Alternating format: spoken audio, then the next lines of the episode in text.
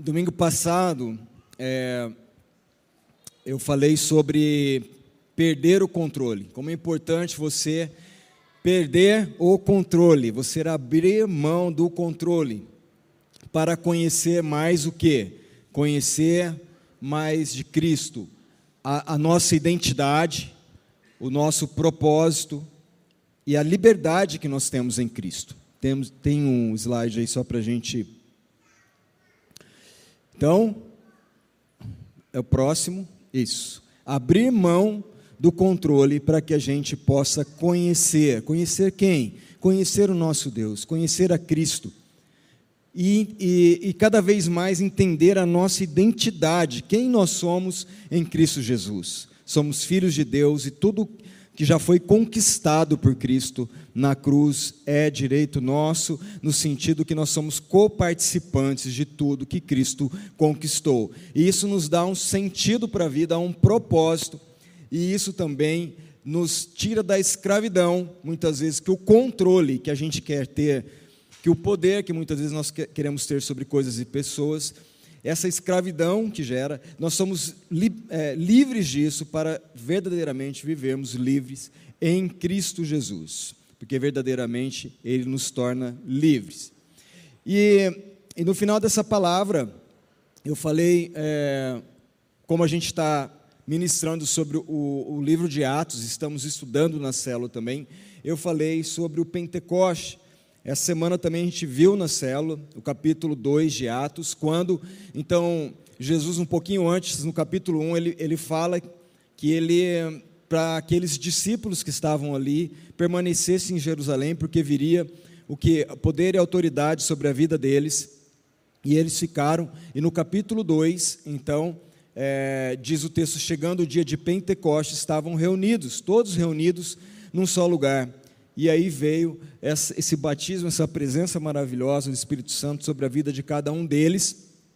E, e houve por um tempo assim, uma confusão de que o Pentecoste justamente era esse dia do de Atos 2, quando as pessoas, quando aquelas pessoas, os discípulos, os apóstolos que estavam ali foram é, cheios do Espírito Santo, mas na verdade o Pentecostes já era uma festa é, que Deus havia dito para os judeus, para Israel, para que eles comemorasse uma das três festas mais importantes de Israel, é, e uma festa que contemplava justamente essas coisas que você vê aí. Era uma festa, primeiramente chamada de Festa das Semanas, ou Festa da, da, da Colheita, ou até Festa da Primícia. E, e essa festa, então, era justamente para que ah, as pessoas se achegassem e se encontrassem e aí a gente vê valores aqui presentes nessa festa do Pentecoste. Depois, lá no, no domínio do Império Grego, então recebe esse nome de Pentecoste, que é um nome grego, mas era também conhecida e, e muito bem conhecida pela festa da colheita ou das semanas, que eram sete semanas. Então, depois da Páscoa, se contava então essas sete semanas, que daria os 50 dias por isso Penta, Pentecostes, então tudo isso está muito interligado dentro do que é, Deus havia estabelecido, depois essa festa recebe esse nome, então. Mas há, há algumas características né, é, e, e valores importantes dessa festa, era a comunhão, que era para fortalecer o amor, a, a, amizade, a comunhão, o compromisso com Deus e com o próximo. As pessoas eram ensinadas, porque eram muitos dias de festa, então era algo pedagógico, era para ensinar as pessoas, para as crianças e tudo mais. Eles também traziam das suas casas as colheitas, as coisas que eles tinham para compartilhar. Então a partilha era algo muito forte nessa festa. A generosidade, né, muito ligada à partilha, cada um trazia da sua oferta de maneira generosa e, e ligado também na gratidão, né? Num, num, espírito de gratidão a Deus pela terra, pelos frutos, por tudo que eles produziam, porque Deus deu a terra, Deus deu a, a, sementes, a sementeira para que desse fruto, para que eles pudessem viver e tudo mais. Então, isso era um motivo de grande alegria e gratidão e uma festa de esperança, porque era um encontro para todos, para o pobre, para o rico, para o estrangeiro. Você vai ver aqui nesse texto de Atos 2 que há muitas pessoas de muitas regiões, de várias regiões, né, de nacionalidades ali diferentes, que estavam ali né, em Atos 2, já no Novo Testamento, mas essa festa vinha desde Levítico, depois se você quiser ler lá, Levítico 23, capítulo 23, versículo 15, você vai ver mais detalhadamente. Então isso já era algo no calendário judaico que eles é, partilhavam de todos esses valores aqui, né? E, e quando Jesus, quando Deus escolhe essa data, então Deus também quer atrelar tudo isso a esse poder que agora receberíamos, né? E aquelas pessoas especificamente na história receberiam para viver é, intencionalmente e de uma maneira plena todo, tudo isso que a gente vê aqui como comunhão, compromisso, partilha, generosidade, gratidão, esperança. Então, no versículo 8 de Atos, Atos 1, 8, Jesus fala: Recebereis poder ao descer sobre vós o Espírito Santo, e serei minhas testemunhas, tanto em Jerusalém como em toda a Judéia, Samaria, os confins da terra. Ora, o poder era para que eles fossem testemunhas de Jesus. É, poder para quê? Poder para uma vida sem controle, sem medida, mas uma vida que seria conduzida pelo Espírito Santo para viver a plenitude desses valores da comunhão, do compromisso, da partilha, da generosidade, gratidão, da esperança e outros valores e virtudes de Deus, né? Então, poder para viver isso não não seria uma coisa mais no seu próprio esforço, muitas vezes como ser humano, mas poder de Deus para viver agora de uma maneira muito mais plena, porque todas as coisas se cumpriram em Cristo todo o Antigo Testamento que apontava para Jesus, o Messias, o Salvador, agora se cumpre e se cumprindo na morte e ressurreição de Cristo, ele nos deu vida, mas também envia o seu Espírito, o seu Espírito, o Espírito Santo, para que a gente agora pudesse viver não mais na, na nossa própria força, na nossa dificuldade, no nosso braço, mas viver pelo poder do Espírito Santo. E Atos 2,11, então, diz assim que eles declaravam as maravilhas de Deus. Quando eles foram batizados, quando foram cheios do Espírito, eles é, falaram em línguas estranhas, mas todos aqueles povos de diferentes regiões e de línguas diferentes entendiam na sua própria língua. Então a gente entende que, sabendo, no, um resumo disso, da nossa identidade, da nossa autoridade, liberdade que a gente tem em Cristo, que eles receberam, que a gente também recebe. É, então, aquelas pessoas, e nós somos desafiados a viver não por obrigação, não é, para cumprir qualquer coisa tão somente, mas com amor, com ousadia e propósito. E, e todos foram chamados para viver dessa maneira, fazendo o que? vivendo dessa maneira, fazendo com que todas as pessoas pudessem entender, que fosse algo entendível, que fosse algo claro, que fosse algo revelado, todas as pessoas pudessem entender as maravilhas de Deus. Amém? Então, esse é o nosso chamado. E aí, isso sela o início da igreja. Isso sela o início da igreja. Receberão essa autoridade. Jesus já havia prometido essa autoridade, esse poder para viver toda essa dimensão do Evangelho, da liberdade em Cristo, da nossa identidade, de tudo e conhecer tudo aquilo que Cristo conquistou para que a gente possa viver plenamente. E aí então, como que essa igreja continua vivendo? Como que a igreja vivia? Eles continuaram a viver na plenitude do Espírito, continuaram a viver dessa maneira com os mesmos valores e virtudes que a gente viu ali. Atos 2, 42 a 47, diz assim: que eles se dedicavam ao ensino dos apóstolos, à comunhão, ao partir do pão e às orações. Vai vendo aí se você não vê aqui os mesmos valores que a gente tinha visto da festa lá do Pentecostes desde o início: comunhão, compromisso, partilha, generosidade, gratidão, esperança essas virtudes, esses valores estão presentes nesse texto de Atos é, 2, 42 a 47, que é como a igreja vivia. Eles se dedicavam ao ensino dos apóstolos, à comunhão, ao partir do pão e às orações. Todos estavam cheios de temor e muitas maravilhas e sinais eram feitos pelos apóstolos. Os que criam mantinham-se unidos e tinham tudo em comum vendendo as suas propriedades e bens, distribuíam a cada um conforme a sua necessidade. Todos os dias continuavam a reunir-se no pátio do templo, partiam o pão de casa em casa e juntos participavam das refeições. Uh, com alegria e sinceridade de coração, louvando a Deus e tendo a simpatia de todo o povo. E o Senhor lhes acrescentava diariamente os que iam sendo salvos. Ora, a gente olha para essa igreja que surge e que começa a viver no poder do Espírito, que se esvazia de si mesmo, da sua maneira de viver, que, que, que perde o controle, que abre mão de controlar as coisas para ser conduzido agora pelo Espírito Santo, e eles vão viver o que? Nessa dimensão de comunhão, de compromisso, de partilha, de um, de um coração generoso, de bondade, de alegria e todos esses valores de maneira que é, ninguém ali passava necessidade. Tal sensibilidade e consciência que essas pessoas foram desenvolvendo como igreja. Mas eu pergunto, eles tinham diferenças? Claro que eles tinham diferenças.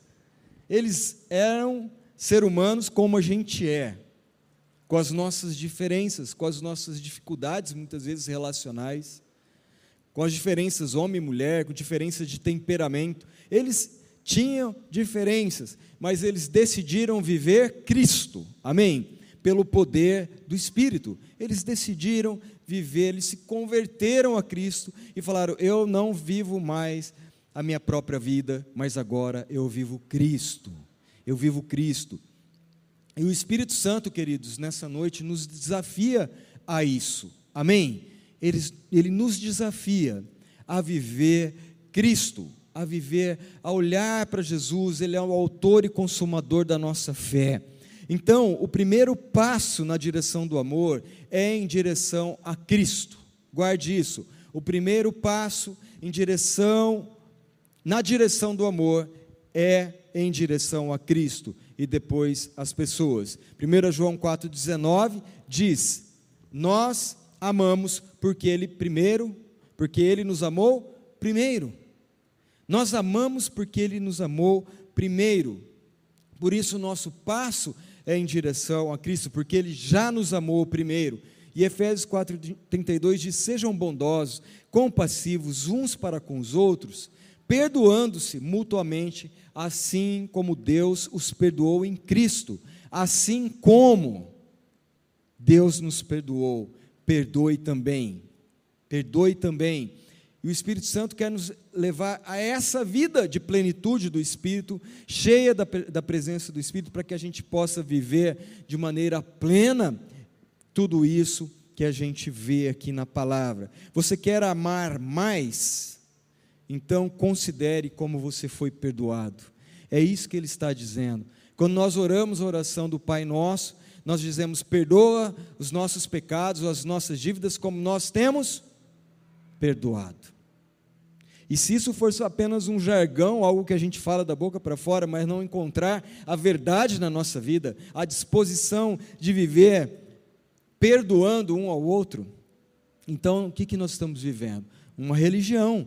Não, nós precisamos viver Cristo, porque Ele nos amou primeiro, e primeiro nós vamos em direção a Ele, para que a gente possa também, como Ele fez, como Deus perdoou a gente em Cristo, a gente também possa perdoar o nosso irmão. É, e isso exige uma vida de sacrificial. Exige uma vida de sacrifício, de compromisso, claro.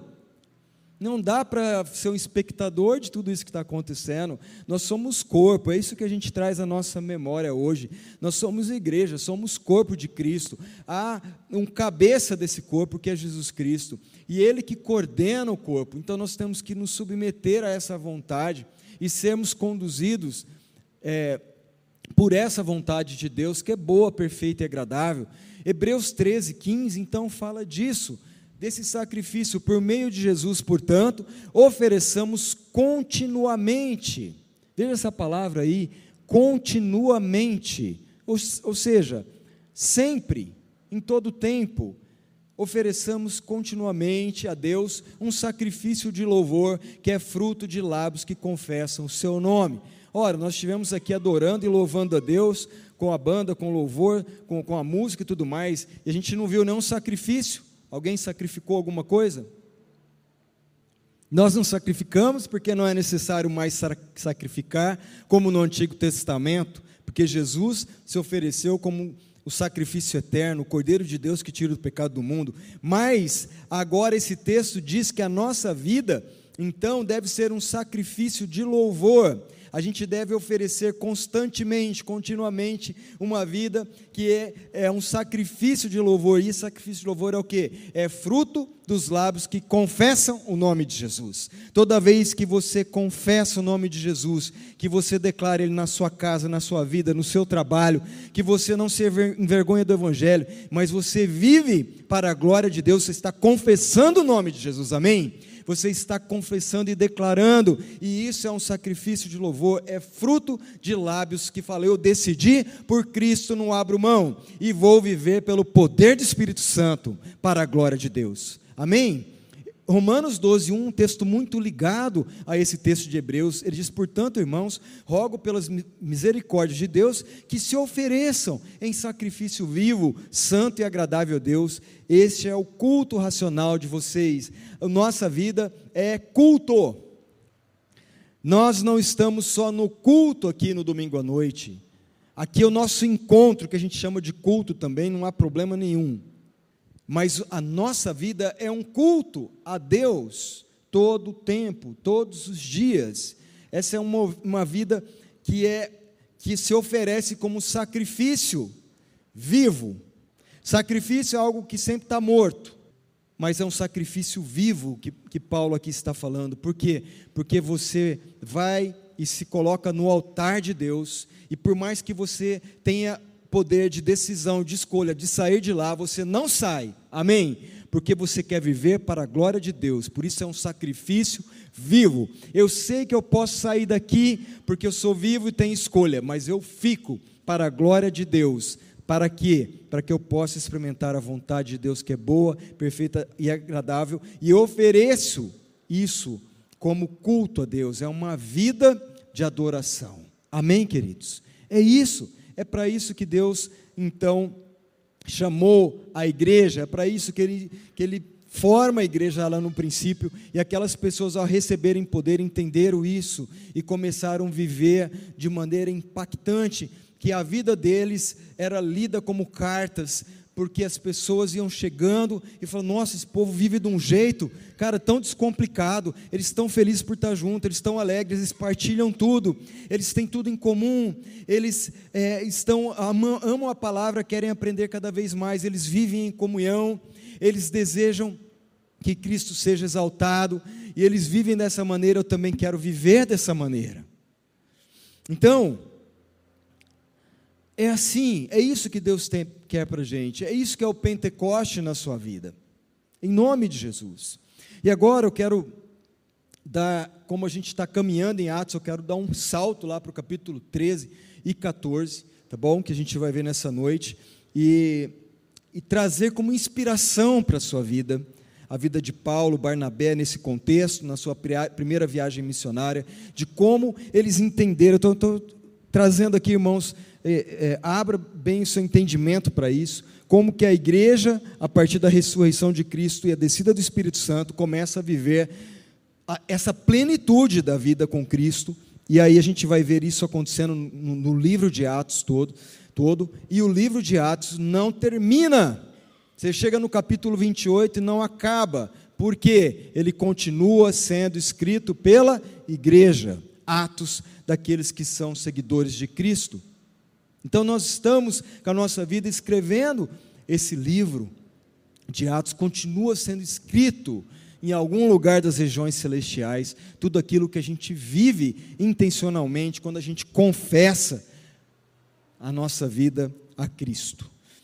Então, eu vou falar uma palavra que na prática, porque a gente brinca com isso, na célula principalmente, porque quando eu, eu gosto, eu me identifico muito com ensinar a palavra, e quando eu estou ensinando a palavra, eu ensino de um jeito, que eu, sei lá, é o jeito que eu ensino, pela graça de Deus. Né? E, e quando eu estou ensinando, eu estou achando que estou deixando muito prático aquilo. Né? E na célula, depois que eu falo, às vezes a pastora fala assim, gente, na prática, o Júlio está querendo dizer isso, isso. Aí eu falo assim, meu Deus, eu não, não falei que isso era na prática. Então, às vezes, me perdoe, irmãos, eu estou caminhando aí para cada vez ficar mais na prática, mas na prática, entendeu? A gente vai ver o que aconteceu aqui é, a partir do capítulo 13 com Paulo, ainda como Saulo, ali justamente nesse meio do caminho aí que ele vai ter seu nome mudado, vai mudar o seu nome para Paulo e Barnabé. Também estava com eles, mas depois volta o João Marcos, que é o Marcos do Evangelho. Estavam com eles nessa viagem missionária, primeira viagem missionária. Atos 13. Eu vou passando alguns trechos aqui, tem projetado, você vai acompanhando. Atos 13, de 1 a 12. Aqui, é, Paulo e Barnabé saem, é, e João Marcos também, de Antioquia da Síria. Tem um mapinha aí para ajudar a gente, né? Porque é bastante nome. Antioquia da Síria. Então, ali tinha um QG, tinha a igreja de Antioquia, que se você ler esse primeiro capítulo, esse primeiro versículo do capítulo 13, você vai ver que haviam pessoas ali é, com dons do Espírito para poder é, viver essa vida da igreja potencialmente, né, em, toda a sua plenitude. E ali eles tinham um tipo de um concílio, né, onde eles é, começaram a enviar as pessoas pela direção do Espírito Santo, tudo isso está aí no texto. E aí essas pessoas iam e desenvolver essa missão de, de plantar, de levar o evangelho onde ele não era conhecido, tanto para os judeus quanto para os gentios. E Paulo, principalmente, é, foi o apóstolo dos gentios que mais levou para aqueles que não eram judeus, aqueles que não tinham histórico de vida com Deus, que não conheciam nada da, da lei da, do Antigo Testamento, que a gente sabe hoje que é dos profetas e nada. Eles não conheciam nada. Eles eram ou romanos, ou gregos, ou outros povos que não tinham esse histórico com Deus, que tinham, na verdade, muitos deuses é, e adoravam a muitos deuses. E agora o Evangelho chega a todas essas pessoas, de maneira que eles vão se convertendo a Cristo e vão se enchendo também da palavra de Deus e do Espírito Santo para viver toda essa plenitude. O que acontece então é que eles têm esse QG, esse concílio ali Antioquia da Síria, e eles enviam Paulo e Barnabé, é, que é o mais falado, João Marcos também, como eu disse, e, e essa viagem eles saem primeiramente em direção para essa ilha de Chipre, que você vê aí. Chegando na ilha de Chipre, eles param primeiro aqui em Salamina, depois eles contornam toda a ilha até chegar em Pafos. E lá em Pafos, é, eles encontram com um mago, um mágico, um falso profeta, chamado Bar Jesus. E esse cara fez de tudo para atrapalhar o evangelho que estava sendo ali é, pregado. Né? Havia um procônsul, tipo um governador, o cara muito mais, é, o cara responsável pra, pela ilha ali, o governador daquela ilha, é, aí no texto como procônsul, um cara que é dito que ele é muito inteligente, e Paulo estava tendo acesso a esse cara para levar o evangelho, e levando o evangelho, mas esse falso profeta, esse mago, né, tentou atrapalhar tudo é, do procônsul receber o evangelho. E aí nós vamos vendo que na caminhada em se viver o evangelho, a gente vai enfrentar gente atrapalhando. Viu? a gente vai enfrentar gente que quer atrapalhar.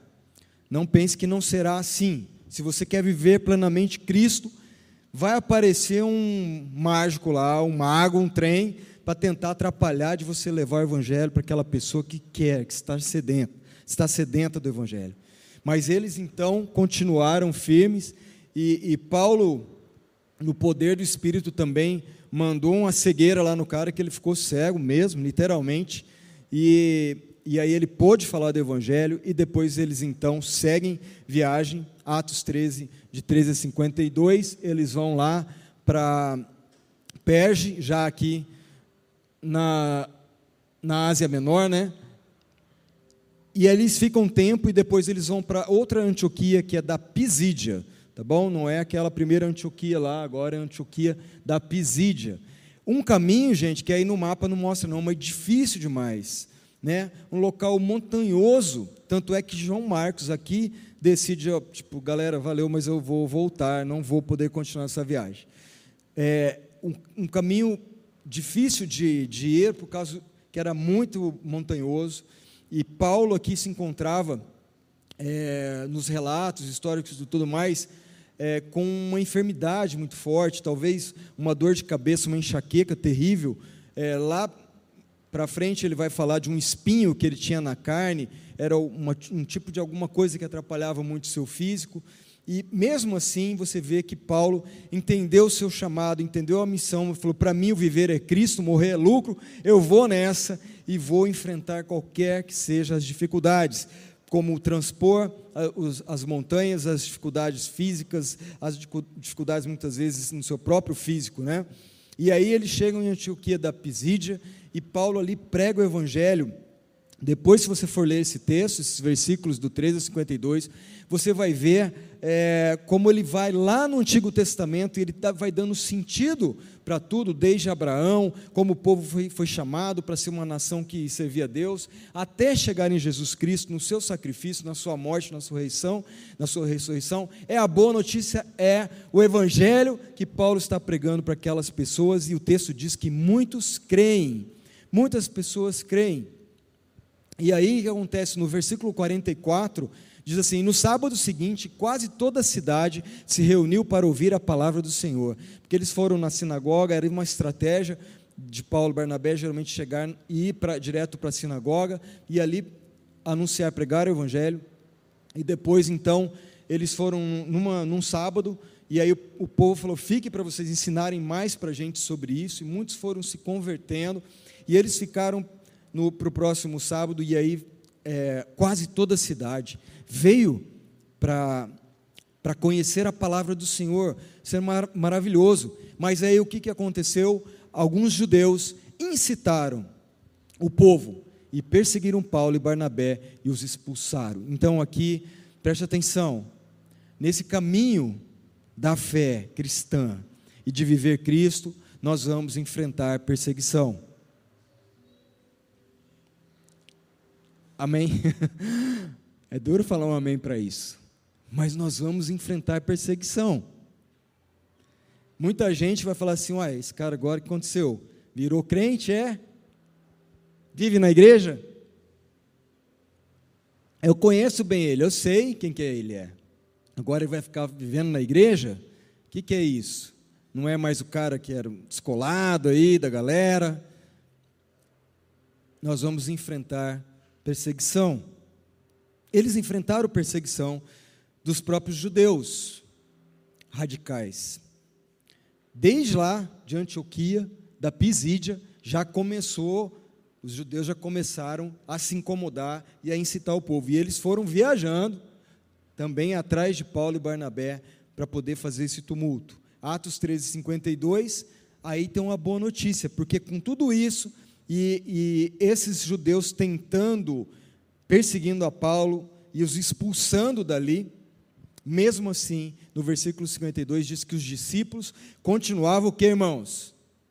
Cheios de alegria e do Espírito Santo. Versículo 52. Eles continuavam cheios de alegria do Espírito Santo. Eles não estavam dando bola para perseguição, nem por qualquer pessoa que estivesse atrapalhando, eles continuavam cheios da alegria do Espírito Santo, porque essa alegria ninguém pode roubar, amém? Sobre a sua vida, se você está cheio do Espírito, ninguém pode roubar alegria do Espírito na sua vida, o amor de Deus, o fruto do Espírito, o amor, a alegria, a paz, a paciência, a bondade, a fidelidade, a mansidão, o domínio próprio, ninguém pode roubar da sua vida, porque é fruto do Espírito em nome de Jesus. E aí que aconteceu? Paulo e Barnabé e os seus cooperadores sacudiram o pó dos pés e foram para Icônio. Era, um, era uma prática deles, né? Se, se você vai no lugar e você fala, e você fala a verdade do Evangelho, a boa notícia de salvação, e as pessoas não querem saber, você faz o quê?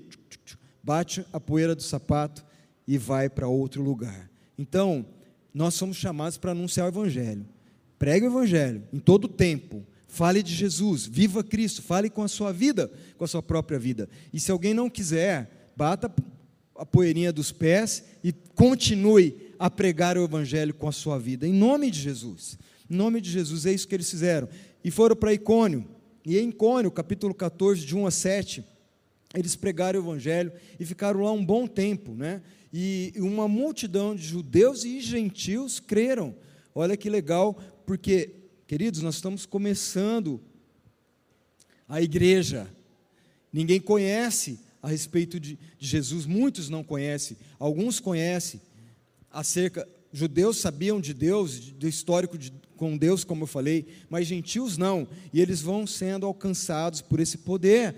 Não está na força, no poder dos discípulos de Paulo e Barnabé, mas está no poder do Espírito que vai convencendo e convertendo aquelas pessoas para o Evangelho. Mas aqui o que acontece? Os judeus incitaram o povo e a cidade ficou dividida. Polarização. Polarização, diz o texto. Fica, a cidade ficou dividida entre os, aquilo que os apóstolos estavam pregando, da verdade do, do Evangelho, e aquilo que aqueles judeus estavam fazendo de confusão. E aí eles tentaram apedrejar os apóstolos, que fugiram para Listra e Derbe. Eles tiveram que fugir de lá. Então, queridos, você quer andar nesse caminho, você vai enfrentar polarização. você vai enfrentar polarização.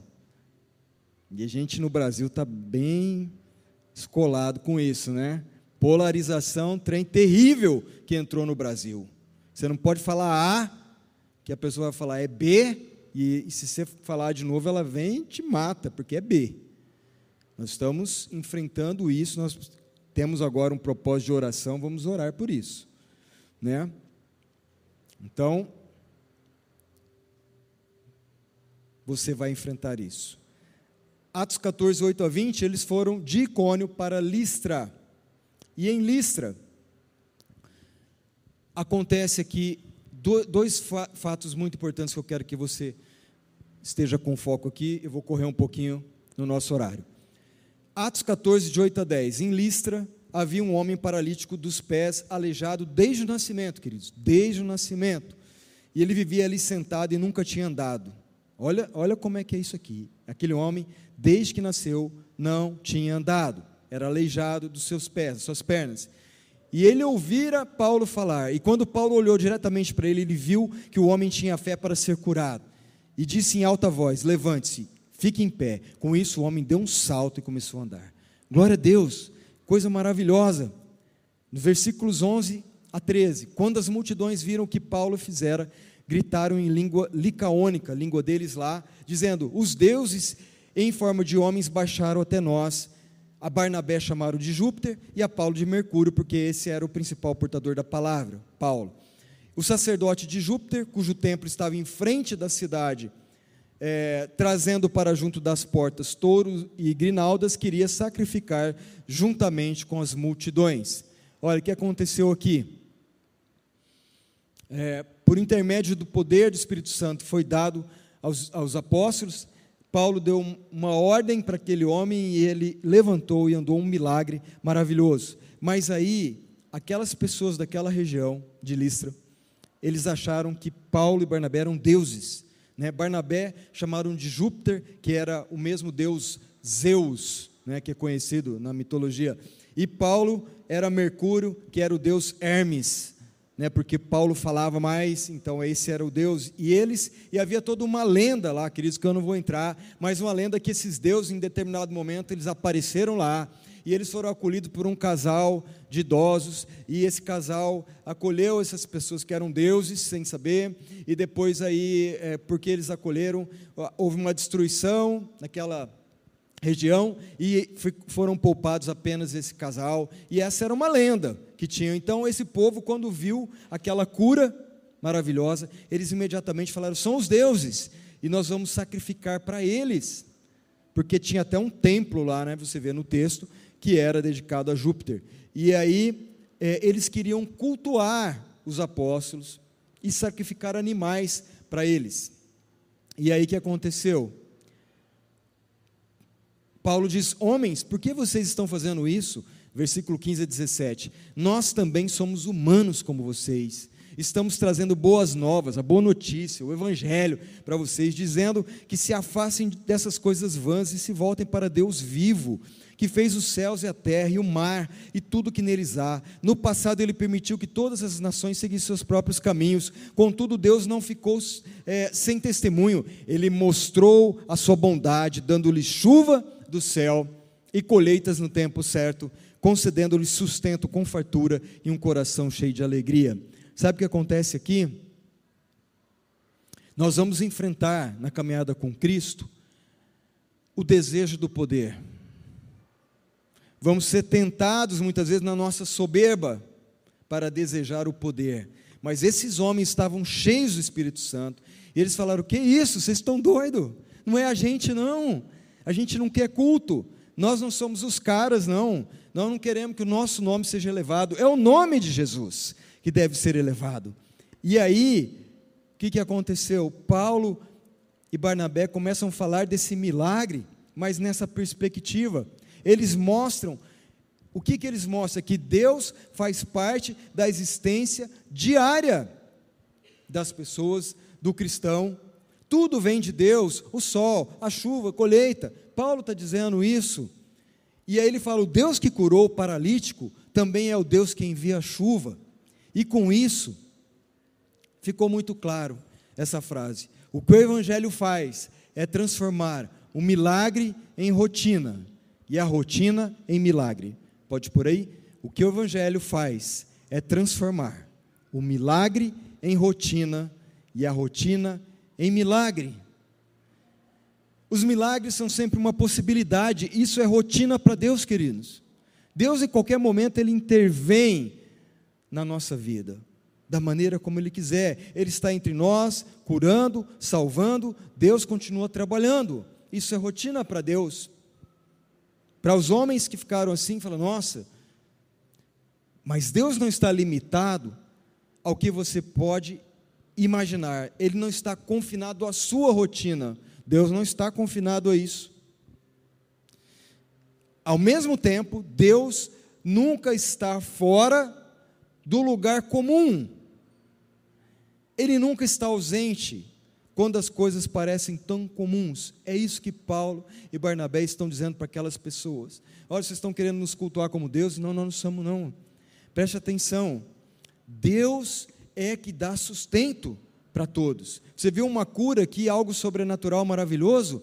Tudo bem, mas o milagre é rotina para Deus. Porque só o fato de você estar vivo é milagre. Amém? O fato de você estar respirando hoje é milagre.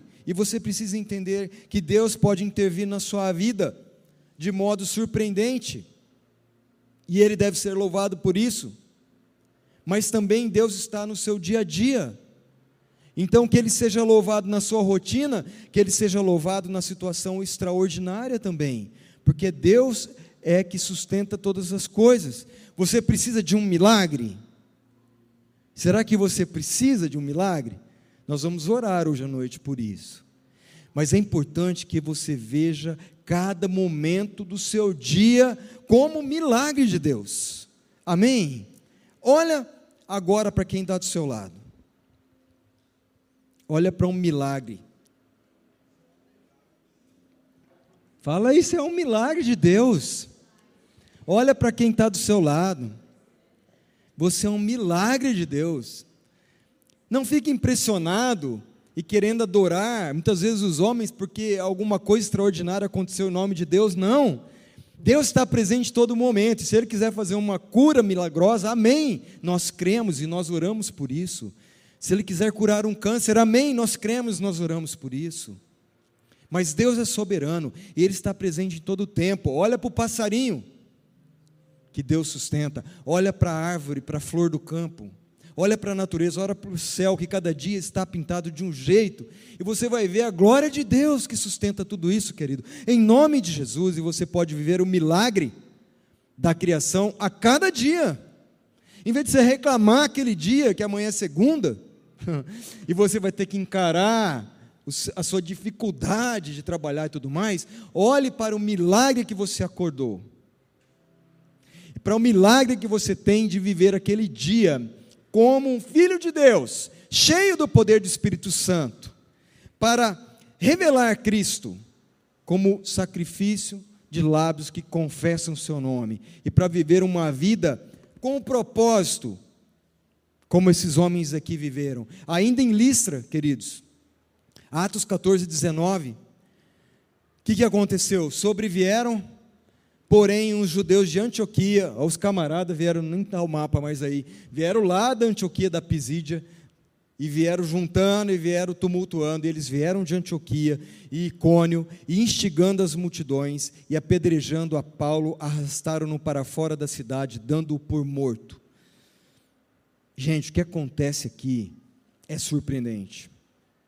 Porque Paulo não desistiu, ele continuou, e a galera fazendo pressão, tiveram que fugir de um lugar, de Icônio, chegaram em Listra, continuaram. Houve a cura do cara, aí quiseram adorar eles. Não, não, não vão adorar nós é só a Cristo Jesus e tal, essa é a boa notícia, beleza. Mas aí os judeus vêm, a galera que estava agitando, e eles pegam Paulo e vão apedrejar Paulo até a morte. O texto diz aqui que Paulo morreu apedrejado. Ele foi levado para fora da cidade. Ele morreu, ele foi arrastado para fora da cidade, tido como morto. Aí sabe o que acontece? Eu quero que você preste muita atenção nisso. Versículo 20: Rodeando-o, porém, os discípulos, levantou-se e entrou na cidade, e no dia seguinte partiu com Barnabé para Derbe. Sabe o que aconteceu aqui, queridos? Paulo foi apedrejado até morrer, foi arrastado para fora da cidade. Mas aí, sabe quem foi lá rodear Paulo? Quem? Quem? A igreja. Os discípulos de Cristo. A igreja foi lá em volta de Paulo e o que, que eles fizeram, queridos? Oraram. Oraram. Deus, querido, o Senhor pode ressuscitar nosso irmão. Eles rodearam e ali eles clamaram pela vida de Paulo e milagrosamente Paulo levanta. Ele levanta e entra naquela cidade novamente. Pessoas aqui que a gente nem sabe o nome.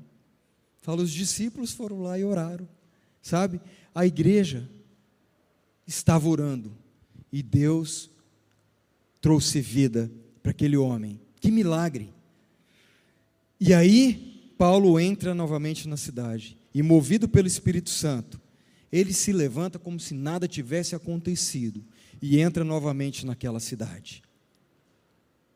Então, quero finalizar com isso. Em nome de Jesus, desafiar cada um de vocês nessa noite a orar pelo ordinário da sua vida, pelo dia a dia mas também pelo extraordinário. Como igreja, como igreja que se reúne em volta daquilo que foi apedrejado e foi morto. O que foi apedrejado em você que precisa ressuscitar? O que foi apedrejado na sua vida, na sua história, que precisa ressuscitar nessa noite? Porque nós vamos, como igreja, rodear isso nessa noite. Vamos orar para que Deus traga vida em nome de Jesus, amém? Nós vamos orar no poder do Espírito Santo por um milagre, seja aquilo que for que morreu na sua vida, que foi apedrejado, nós vamos orar para que Deus realize esse, esse milagre. Mas nós também vamos continuar dando graças pelo milagre ordinário pelo milagre cotidiano, pelo dom da vida, pelo fato de estarmos aqui vivos. Nós vamos orar por isso também. Talvez você não tenha necessidade hoje de um milagre, mas você pode dar graças a Deus pelo seu dia a dia. Amém? Nós podemos encher esse lugar de gratidão, e nós podemos encher esse lugar de intercessão por aqueles que precisam de um milagre de Deus na sua vida. Em nome de Jesus. Queridos, saindo dali, versículos 21 e 22, capítulo 14. Tendo anunciado o evangelho naquela cidade e feito muitos discípulos, voltaram para Listra e Icônio e Antioquia, fortalecendo a alma dos discípulos, exortando-os a permanecer firmes na fé e mostrando que através de muitas tribulações nos importa entrar no reino de Deus. Olha esse mapa aí, o que, que aconteceu? Eles voltaram pelo mesmo caminho.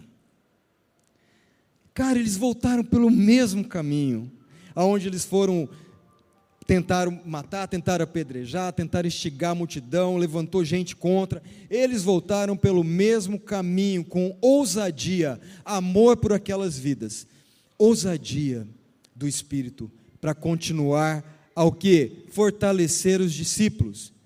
Né? Eles foram para Derbe, fizeram o número de discípulos e retornaram pelo mesmo caminho, passando pelas mesmas cidades para fortalecer e animar os discípulos que tinham ficado lá.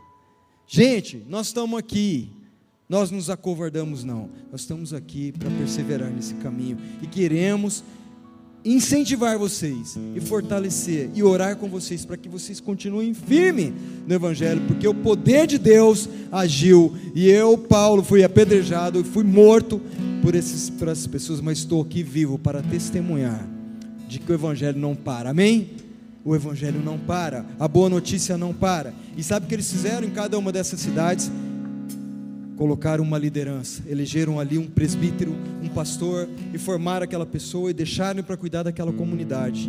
E aí eles foram então até Antioquia, lá da Síria, e se reuniram, capítulo 15, depois você vai ler se reuniram no concílio para contar tudo o que eles tinham vivido do poder de Deus. Em nome de Jesus, que você seja a igreja que ora, que vive a palavra e que é movida pelo Espírito Santo. Amém.